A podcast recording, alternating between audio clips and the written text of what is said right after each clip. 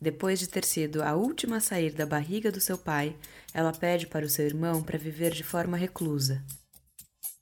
Como uma forma de honrar a irmã mais velha, Zeus atende ao pedido da deusa e decreta: o início e o fim de todas as cerimônias seriam em sua homenagem. A ela foi consagrado o fogo que aquece todas as casas e todas as cidades. Eu sou a Lila Mesquita e no episódio de hoje, Estia. Cheia de camadas.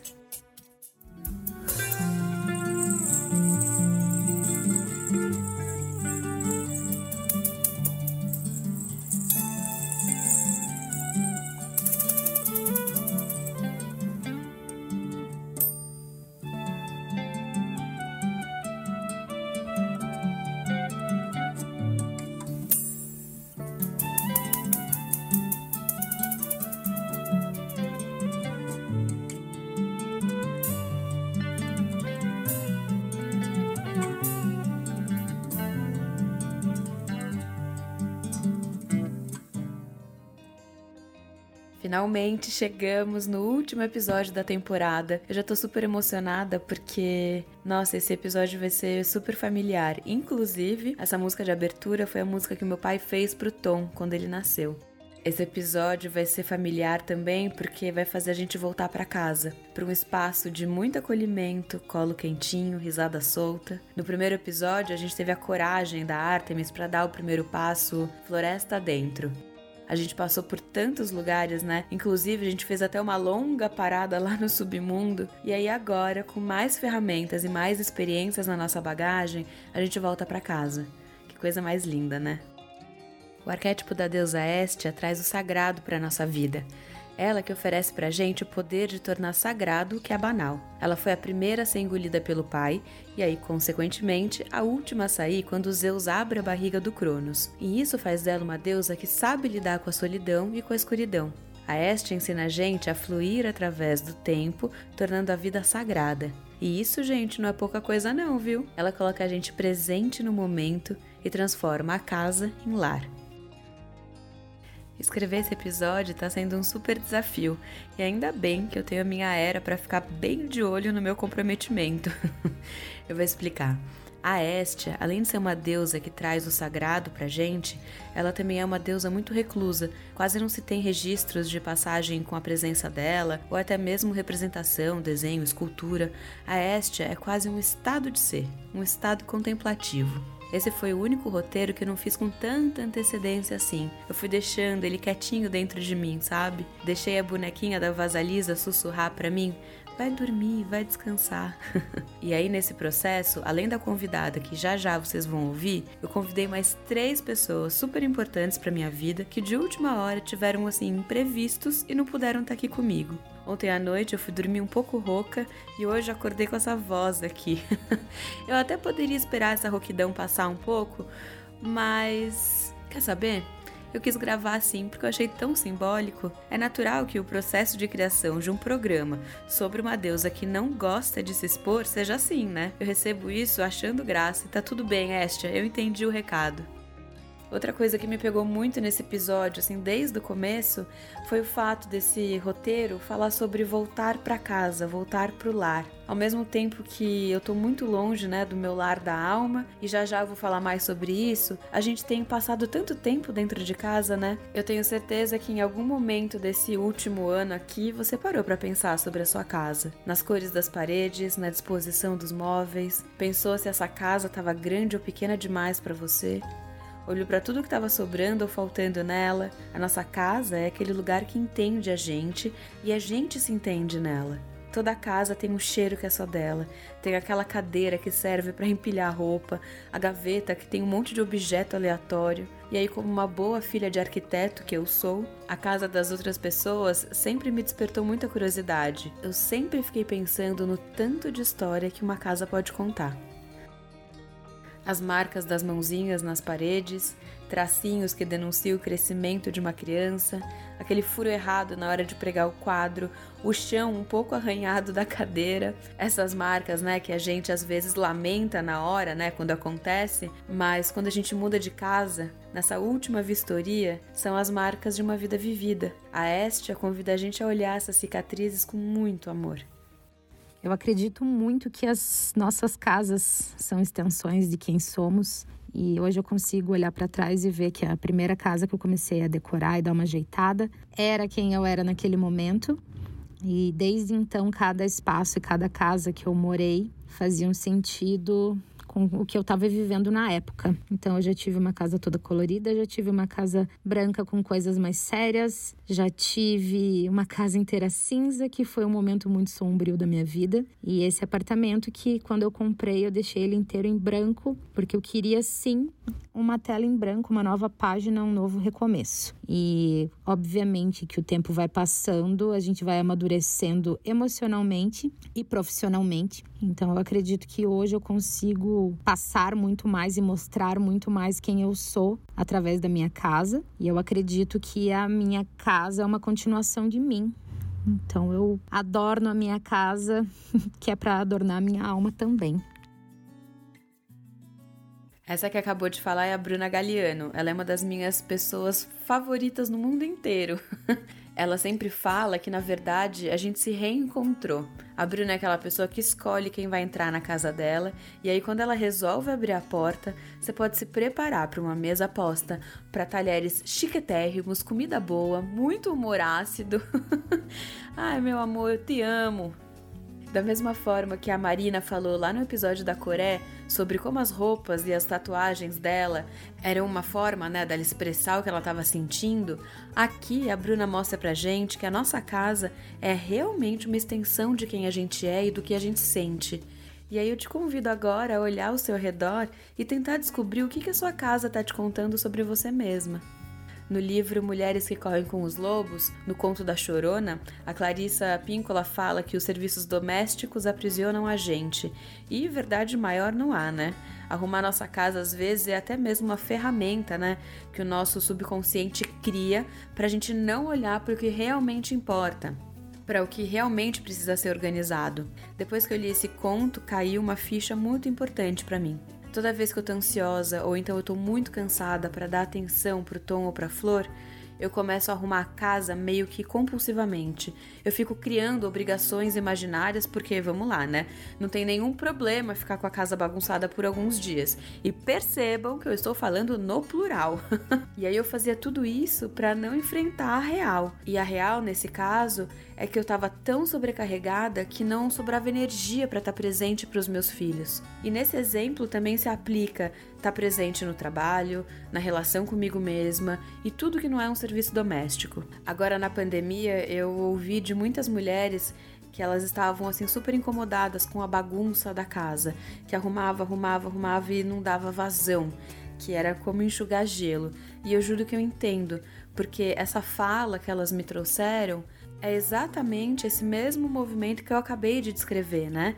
De querer organizar tudo. Organizar a casa pode ser, de uma certa forma, tentar combater um medo super genuíno, que é o de perder ainda mais o controle das coisas. Se a gente parar para sentir e não pensar, a gente vai perceber que a casa que precisa ser organizada antes é a morada da nossa alma. A Estia está falando mais uma vez sobre subjetivar o nosso eu fazer isso de forma rica, complexa, profunda e para dentro, escavar sentimento, relação, quem você quer dentro da sua casa. Quando a gente faz essa escavação, é impossível se sentir sozinha, porque essa insegurança do vazio, né, desse cenário que a gente está longe de tudo aquilo que a gente acha que é, de todas as pessoas que são as nossas referências, esse vazio passa a ter um outro significado. Ele passa a ser uma possibilidade. Quanto tempo a pessoa fica no lar espiritual? O máximo de tempo possível, ou até que você seja novamente dona de si mesma. Com que frequência é necessária a volta? Com uma frequência muito maior se você for uma pessoa sensível e muito ativa no mundo objetivo. Algo menos se você for um pouco insensível e não se expuser tanto assim. Cada mulher sabe no fundo do coração a frequência e a duração necessária. É uma questão de saber avaliar a condição do brilho nos olhos, da vibração do nosso ânimo, da vitalidade dos nossos sentidos. Esse é um trecho do livro Mulheres que Correm com os Lobos, do conto Pele de Foca, Pele da Alma. Ter uma casa é diferente de ter um lar. Para mim, o lar é esse lugar que a Clarissa fala com tanta propriedade no conto que eu acabei de citar, O Pele de Foca, Pele da Alma. Esse foi o conto da minha chegada aqui na Alemanha, quando eu olhava ao meu redor e tentava achar algo que me fosse familiar, e aí eu encontrei algumas coisas. O calendário do advento com aquelas janelinhas, que era um calendário igual da minha infância. Algumas senhorinhas que lembravam muito a minha avó, que eram mulheres que, apesar da idade, ainda aparentavam ser grandes, fortes, sabe? E mais uma vez, a floresta. É pra natureza que a gente pode correr quando tudo estiver fora de perspectiva. Você lembra, né, lá do episódio da Artemis. O lar é holográfico. Algumas amigas são os meus lares, a minha avó, os meus pais, minha família, as deusas, mulheres que correm com os lobos, PF e uma coca gelada depois de um dia de praia, gente. São muitos os lares que a gente reconhece ao longo da nossa vida. Quero te perguntar quais são os seus. Eu tenho um outro encontro de alma, talvez o primeiro da minha vida, que é a minha amiga chamada Alice. E aí, por obra do destino, né, a gente pôde se escolher como irmã. E a gente continua nutrindo essa escolha por quase 30 anos, apesar de todas as diferenças das nossas jornadas. Enquanto ela se faz vento livre, eu sou terra fértil, mas o nosso coração, meu amor, tem muito fogo. Eu Ares, ela Leão. Nós duas sempre, sempre, muito, nunca, tão intensas. A lareira da Este é essa brasa que pulsa aqui dentro da gente. Na Grécia Antiga, as casas tinham uma espécie de lareira no centro da casa. Ela era circular. Esse fogo não só aquecia as famílias, né, como era um fogo sagrado. Os rituais mais importantes, como nascimento, morte, as mulheres, né, depois que se casavam, elas pegavam uma brasa da chama da casa da mãe para levar para nova casa. Tudo isso acontecia ao redor desse fogo sagrado. Eu acho que o meu processo criativo envolve quatro etapas de rituais. Tem a primeira etapa, que é quando eu ainda estou imaginando e tentando entender o que vai acontecer ali, que eu gosto de passar um café, tem que ser de manhã bem cedo, tem que estar tá tudo em silêncio. Eu gosto de ficar ali parado, olhando para aquele espaço, tentando entender o que eu quero e o que eu preciso e principalmente o que aquele ambiente tem a me oferecer. A segunda parte, que é quando eu preciso sentar no computador, sentar com papel e colocar tudo ali, fazer minha pesquisa de móveis, objetos e cores, eu vou para um ritual mais tradicional. Eu gosto de me concentrar, então eu coloco um olhinho essencial no difusor, acendo um incenso, pego uns cristais deixar ali por perto e um cafezinho, óbvio. Tem a terceira parte, que é a parte de colocar a mão na massa, que é meio quando eu entro em transe e ali eu coloco uma música e vou deixando tudo acontecer, vou pintando as minhas paredes e eu acho que é o momento mais importante. E a quarta parte, que é o contemplar. Quando tá tudo pronto, eu gosto de sentar no fim do dia, quando já tá assim a casa em silêncio de novo, com uma luz mais baixa, uns abajures e fazer o meu coquetel, ficar ali observando tudo. Então são esses meus quatro rituais. É, então é preciso muita presença em todas essas etapas que a Bruna descreveu no áudio. Quando a gente ritualiza, a gente traz para o mundo material o que habita o plano das ideias. Colocar presença nas nossas atividades ajuda a nossa mente a acalmar aquele turbilhão de ideia, né? Estrutura os nossos planos. E aí a gente consegue colocar tudo em prática. Uma das coisas que o arquétipo da Este ensina pra gente é o de ter o tempo a nosso favor. Ela é a filha que passa mais tempo dentro da barriga do pai, do Cronos, que é o deus do tempo linear. Então, por isso, ela tem muita familiaridade com esse tempo. E é por isso que ela lembra a gente a sacralizar as atividades do dia a dia, né? Dentro do processo de criação da Bruna, por exemplo, ela começa e encerra contemplando, dando tempo para aquele ambiente mostrar para ela o que pertence e o que não pertence àquele espaço.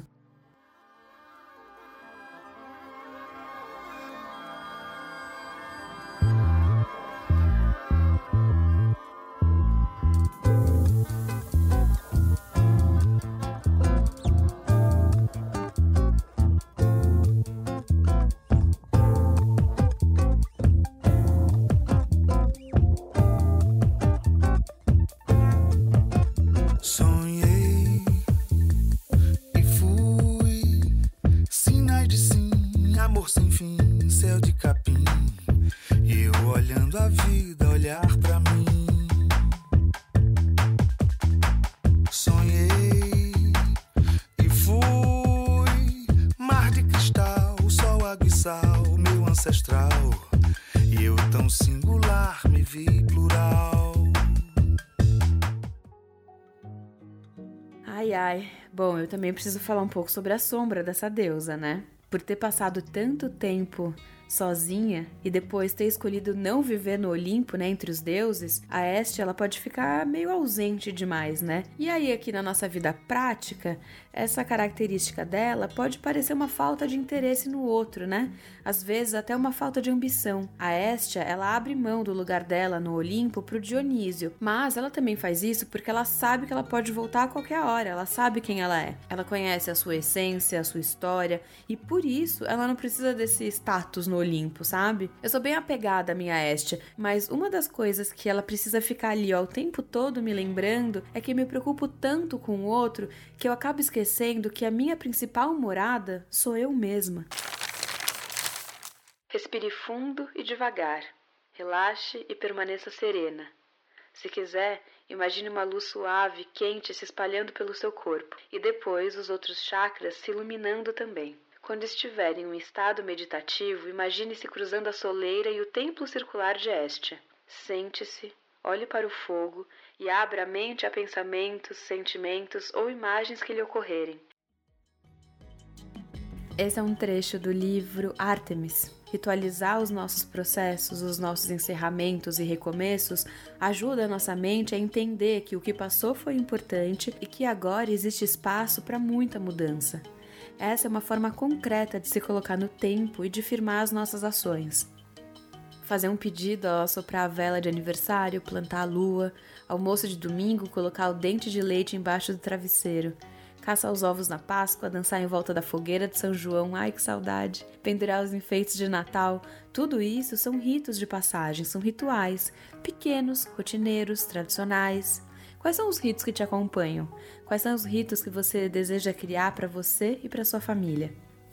Eu gosto muito de fazer alguns rituais aqui em casa, mas como não é minha área de estudo, e eu não me aprofundo muito, eu vou pelo meu feeling. Então, eu gosto de esporadicamente fazer umas limpezas energéticas. Eu defumo a minha casa. Eu gosto de usar breuzinho ou palo santo, ou os dois, dependendo de como tiver o negócio. Gosto sempre de ter um incenso ou um difusor ali com óleo essencial. Uh, que mais? Cristais. Tenho vários cristais aqui em casa. E também tenho ervas para tomar uns banhos. Tomar um banho de sal grosso e depois um banho de ervas. E esses são os meus rituais mais tradicionais, digamos.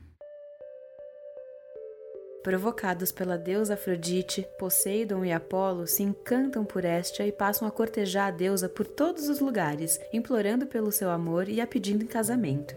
A deusa, porém, se mantém fiel à sua virgindade e renega o amor dos dois deuses. Aqui, a representação do Poseidon, que é o deus do inconsciente, está mais ligada às emoções, enquanto o Apolo é o deus da lógica, do racional. Tanto as emoções quanto a extrema racionalidade tenta tirar Estia desse lugar de equilíbrio que ela habita, Outra figura mitológica que tenta violar a invulnerabilidade da Estia é o deus Príapo. Esse deus tem um aspecto mais selvagem, e para os gregos o selvagem está bem ligado ao que é mais primário, sem muito acabamento, né? não é civilizado. E aí a principal característica dele, o que, que é? É o falo. E aqui eu abro um parênteses por quê? Porque ela está rejeitando essa sociedade falocêntrica, né? Bom, e aí é isso, né? Temos Apolo, Poseidon, Príapo, todos eles tentaram ter alguma chance lá com a Estia, mas é o Hermes quem mais se aproxima dessa deusa. Bobinha ela, né? Não, juro, eu amo de paixão Hermes, vocês sabem disso. Mas não, eles não tiveram nada. O Hermes, ele é o deus complementar da Estia. Enquanto ela é a deusa das lareiras e é sempre representada de forma circular, o Hermes é o deus mensageiro, viajante, que transita entre os três mundos, né? Além das lareiras no centro das casas gregas, existiam também pilares nas portas das casas. E esses pilares eram a representação de quem? Do Hermes. Então é o feminino e o masculino como opostos complementares mais uma vez. E é bom pensar, né, que por mais longe que a gente vá, por mais que a gente mergulhe lá no submundo, quando a gente volta para casa, a gente pode encontrar uma lareira bem quentinha para receber a gente. Ai, gente, o fim dessa primeira temporada chegou e justamente nesse episódio de despedida eu encerro falando sobre chegada falar sobre a volta ao lar, sobre encontrar e se reencontrar. E eu desejo que ao longo desses oito episódios você tenha se reconhecido em todos esses reencontros da alma. Todos os arquétipos que eu falei aqui fazem parte da nossa psique, e a única coisa que a gente precisa fazer é dar voz para cada uma dessas deusas. E antes de encerrar, eu escolhi uma música que me leva diretamente assim para minha infância, para minha casa de origem, sabe? A casa que toda vez que eu medito é para lá que eu vou.